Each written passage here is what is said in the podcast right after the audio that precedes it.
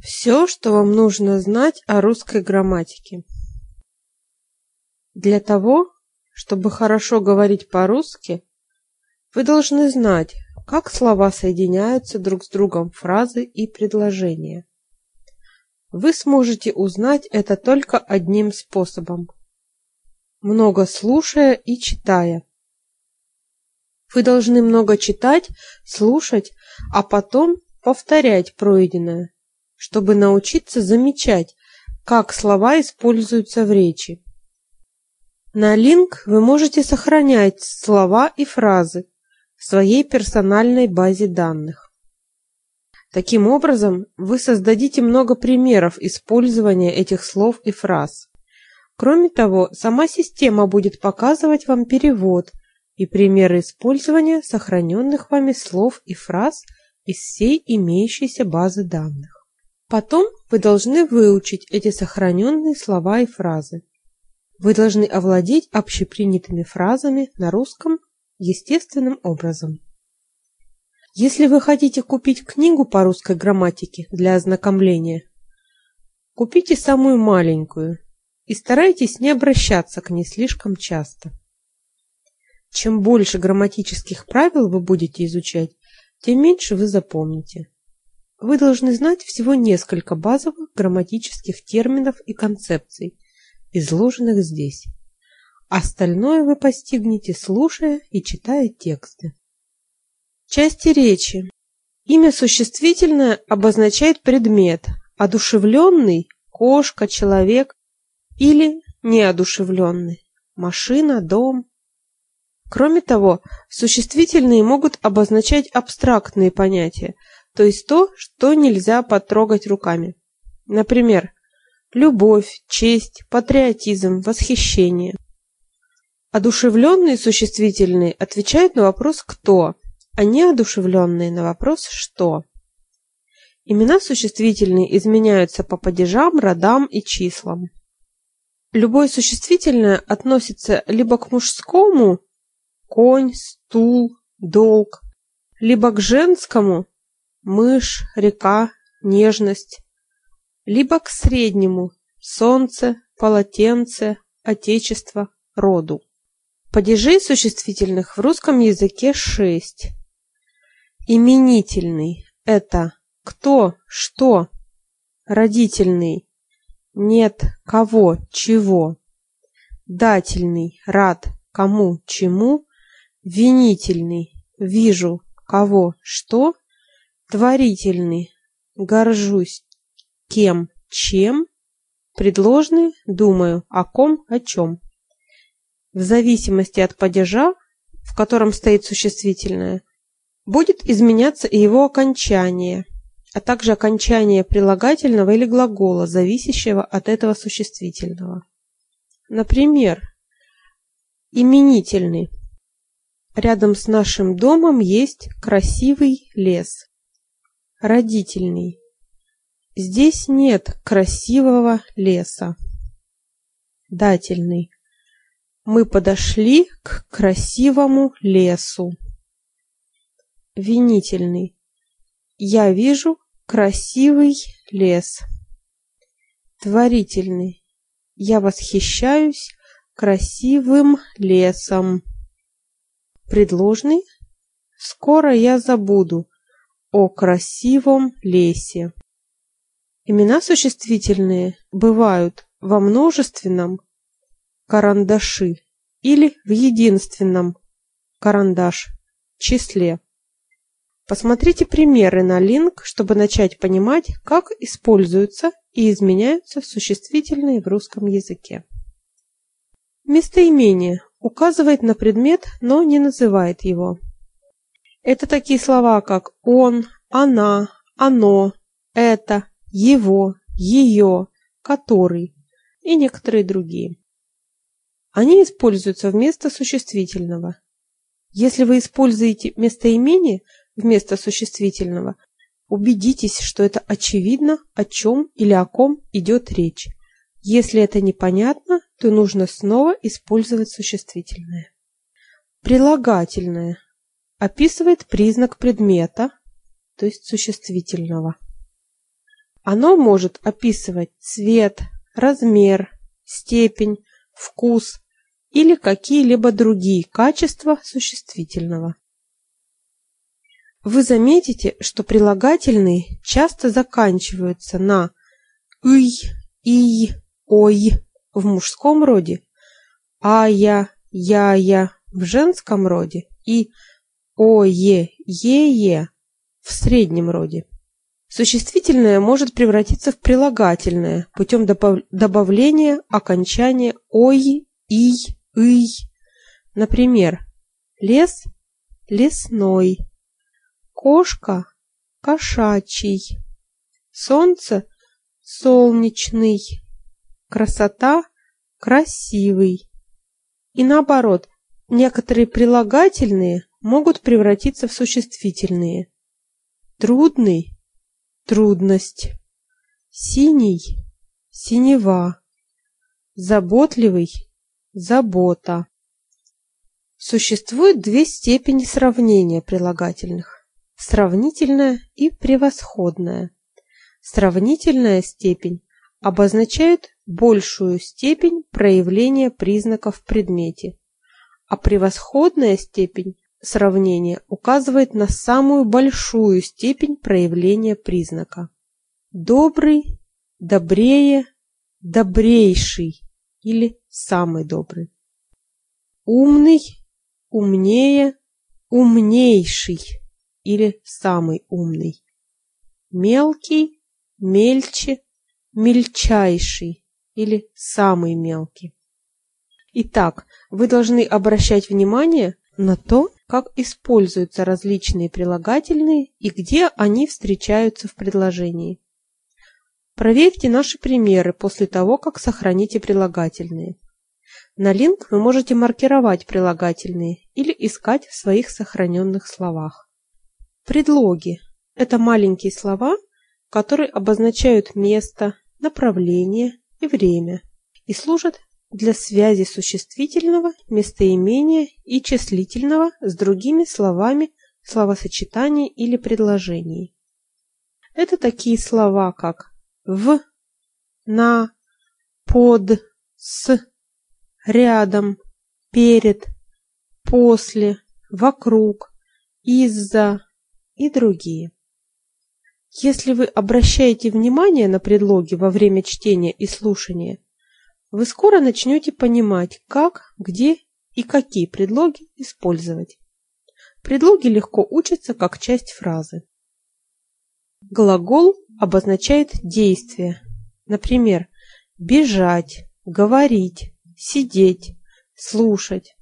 Форма глагола изменяется в зависимости от того, когда это случилось, время, кто совершал действие, род – мужской, женский или средний, и от ряда других признаков. В русском языке существует всего три времени глагола – настоящее, прошедшее и будущее. Например, смотрю – настоящее время, смотрел – прошедшее, буду смотреть – будущее. Слушаю, слушал, буду слушать. Читаю, читал, буду читать. Иду, ходил, пойду. Смотрите внимательно на формы глагола, когда слушаете и читаете. Сохраняйте их для последующего повторения. Вы научитесь правильно использовать времена глагола только если будете много слушать, читать и обращать внимание на то, как используются глаголы, и если будете все время повторять свои сохраненные в базе данных link, глаголы и примеры. Наречие описывает глагол, прилагательное и иногда существительное. Это такие слова, как быстро, внимательно, вчера, весной и другие. Форма наречий не изменяется. У наречий, так же как и у прилагательных, существует две степени сравнения – сравнительное и превосходное. Например, далеко, дальше, дальше всех. Высоко, выше, выше всех. Громко, громче, громче всех. Хорошо, лучше, лучше всех. Превосходная степень получается путем добавления слова «всех» к сравнительной степени. Прилагательные могут превратиться в наречие путем добавления окончания «о». Жаркий – жарко, быстрый – быстро, высокий – высоко. Обращайте внимание на различные формы похожих слов. Просматривайте свои сохраненные слова, добавляя различные окончания к ним. Числительные обозначают числа, количество предметов или порядок предметов при счете. Например, 5, 11, 22, 7, 101, 245 и так далее. Предложения. Предложения бывают повествовательные, вопросительные, побудительные и восклицательные. Повествовательные предложения служат для сообщения. Я приду к пяти часам. Это книга. Здесь мой дом. Это не мой зонтик. Вопросительные предложения служат для выражения вопроса. Ты придешь к пяти часам? Когда ты придешь? Они уже уехали?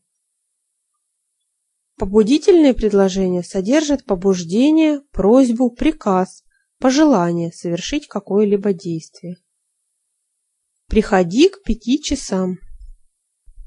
Возвращайся поскорее. Восклицательные предложения произносятся с особой интонацией, повышением тона. Ну и дождь! Вот так гроза! Предложение может состоять из одного и более слов. Вечерело, холодало, накрапывал мелкий дождь. Человек шел по улице, натянув шляпу на самые уши. Он нес в руках синие, зеленые, красные и желтые воздушные шары. Обычно предложения должны быть настолько простыми, насколько возможно. Если предложение получается слишком длинным, то лучше разбить его на два. Только убедитесь, что во втором предложении понятно, о чем идет речь. Предложения часто содержат логические связи, выражаемые такими словами, как «потому что», «хотя», «если», «так как», «вероятно», «из-за того что», «несмотря на», «даже», «тем не менее» и другие. Кроме того, в предложениях могут использоваться слова, которые показывают отношение говорящего к высказываемой мысли. Это такие выражения, как «к счастью», «по-моему», «честно говоря», «по моему глубокому убеждению» и другие. Вы привыкнете и начнете использовать эти слова в речи после того, как несколько раз встретите их в тексте и прослушаете. Сохраните эти слова и короткие фразы в базу данных Link. Повторяйте и просматривайте их часто, даже если вы знаете их значение. Таким образом, вы сможете видеть знакомые примеры и как эти слова используются в предложениях вместе с глаголами, наречиями и существительными. Учите, каким способом соединять между собой свои мысли и как начать новое предложение. Вы можете начать фразу с таких выражений, как «на самом деле», «с одной стороны», «с другой стороны», «однако», «тем не менее», «я думаю». Если в предложении одна часть противопоставляется другой, то обычно используется союз «но». Например, это была красивая, но глупая женщина. Вместо союза «но» можно использовать такие союзы, как «хотя» и «однако». Дом был очень красивый, хотя и старый. Недостатки его были незначительные, однако неприятные. Выбирайте правильные слова, старайтесь изо всех сил и много работайте над тем, чтобы узнать, как используются те или иные слова. Это намного важнее, чем грамматические правила. Ваши знания значения слова будут пополняться по мере того, как вы встречаете это слово в тексте снова и снова. Форма слова будет изменяться в зависимости от того, глагол ли это существительное или наречие, множественное число или единственное. Окончание глагола будет меняться в зависимости от того, с существительным какого рода связан этот глагол. Плащ мужской род висел. Куртка женский род висела. Пальто средний род висело. Также форма существительных и зависимых от него прилагательного или глагола будет изменяться в зависимости от падежа и по многим другим причинам.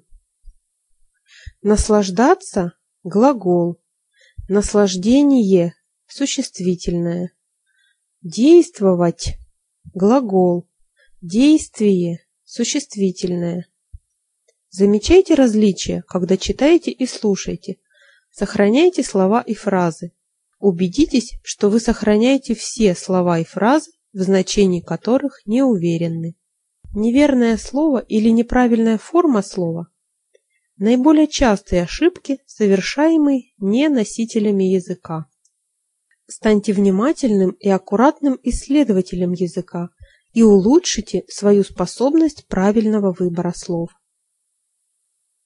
Это все о грамматике, что вам нужно знать. Если вы делаете ошибки при письме или разговоре, ваш преподаватель на линк поправит вас. Если у вас есть вопросы о русском, спросите вашего преподавателя или поместите свой вопрос на форуме лингвиста. Я надеюсь, что вы спросите, как сказать что-то, а не почему. Не грамматические правила, но практика и применение русского сделают ваш язык свободным.